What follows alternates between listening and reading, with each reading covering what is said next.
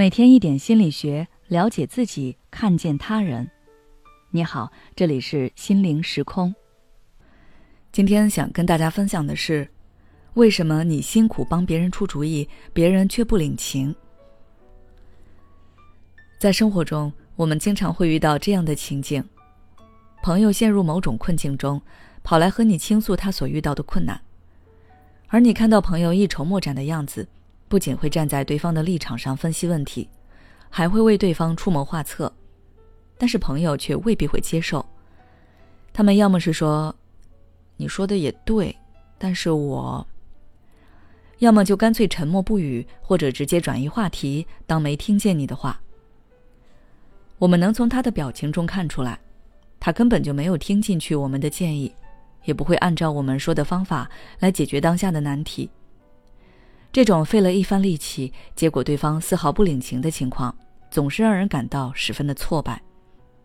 有的人就开始纳闷：明明是他说不知道该怎么办的，我都把解决办法告诉他了，他为什么不能按照我说的做呢？甚至有时候他连做都不做，就直接反驳我的提议，这是为什么呢？之所以会出现这种情况。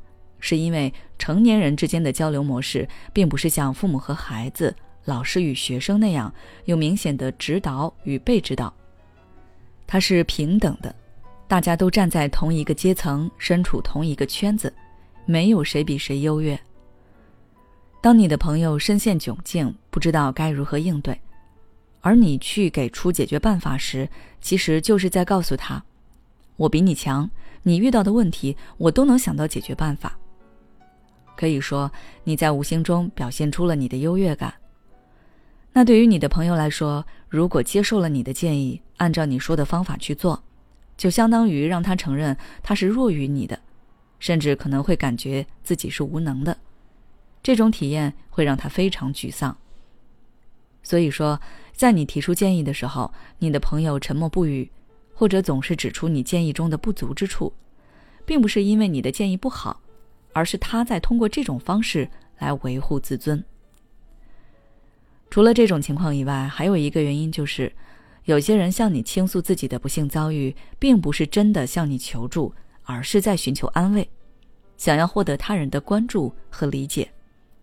又或者是他在通过这种方式来和自己进行对话，用这种方式来思考。比如说，之前有朋友在和我交流问题的时候。我发现他好像并不需要我的回应，他的状态与其说是对我诉说他的遭遇，更像是通过自言自语的方式来复盘问题。事实也确实如此。最后他自己找到了解决问题的方向，之后他对我说，他很高兴我并没有干涉他的思考，让他自己想通了问题的症结。所以有时候，别人在对我们诉说自己的烦恼时，或许并不需要我们的建议。听到这儿，有的人可能会有疑问：那以后别人向我们倾诉的时候，我们就只是听着，什么也不做吗？当然不是什么都不做，我们要给予对方积极的回应。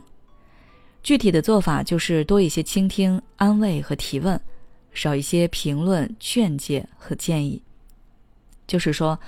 当别人跟我们倾诉的时候，我们可以多倾听对方的叙述，多了解一些信息，观察他的情绪，学着去接纳、肯定，让他感觉到你的关心。同时，可以用提问的方式去帮助对方梳理问题，让他意识到解决问题的关键点。记住，不要去评价别人的行为和情绪，或者直接提出建议，这样并不能为对方提供有效的帮助。甚至还会影响到你们之间的感情。即使对方真的非常需要你的帮助，你也不能轻言就给出建议，要多了解一些信息，这样才能更好的站在对方的角度思考问题，才能够真正的帮助到他。好了，今天的分享就到这里。如果你想要了解更多内容，欢迎关注我们的微信公众号“心灵时空”，后台回复“沟通技巧”就可以了。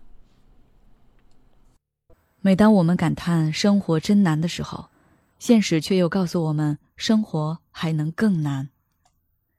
工作、事业、爱人、孩子、父母亲朋，这一切的一切就像一张大网一样，把你层层束缚其中。你经历了疲惫、辛苦、无奈，还有悲痛。如果你只是一个人默默承受，那你迟早会崩溃。心灵时空组建了专业的心理救援队，每位咨询师都拥有超过二十年以上的咨询经验。只要你需要，我们就在。微信关注“心灵时空”，后台回复“咨询”就可以体验十五分钟心理清诊了。